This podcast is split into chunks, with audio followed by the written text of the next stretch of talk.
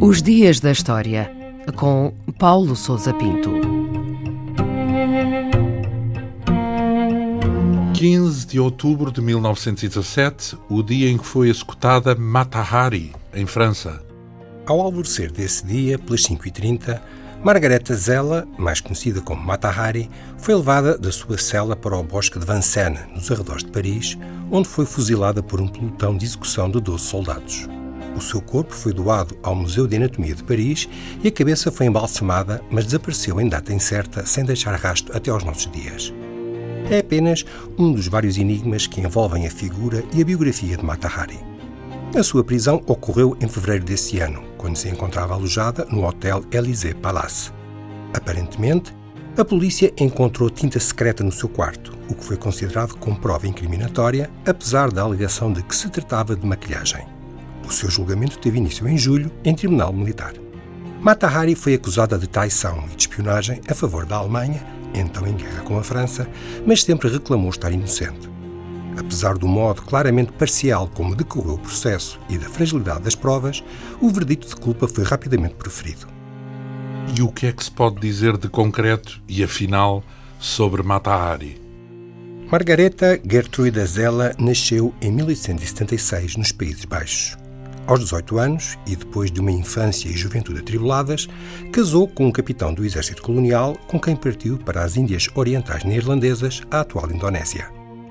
Depois da morte de um filho e perante um casamento particularmente infeliz e atribulado, Margareta divorciou-se e regressou à Europa. Em 1905, iniciou então uma fulgurante carreira como dançarina em Paris. O seu estilo provocador inflamava a imaginação das elites parisienses, em boa parte devido ao teor exótico que envolvia as suas atuações. Matahari significa literalmente os olhos do dia, isto é, o sol, em língua malaio-indonésia, e Margareta afirmava ser uma princesa javanesa de origem hindu. Com o início da guerra, em 1914, a sua carreira como dançarina declinou e as suas atuações, até então tomadas como ousadia artística, passaram a ser consideradas como extravagâncias obscenas e sinal de promiscuidade sexual. Foi neste contexto que se deixou envolver nos meandros da espionagem de guerra e que lhe acabaria por ser fatal. Então confirma-se que foi realmente uma espia ao serviço da Alemanha. A vida de Mata Hari, nomeadamente a sua ação no decorrer da guerra, permanece em boa parte por esclarecer.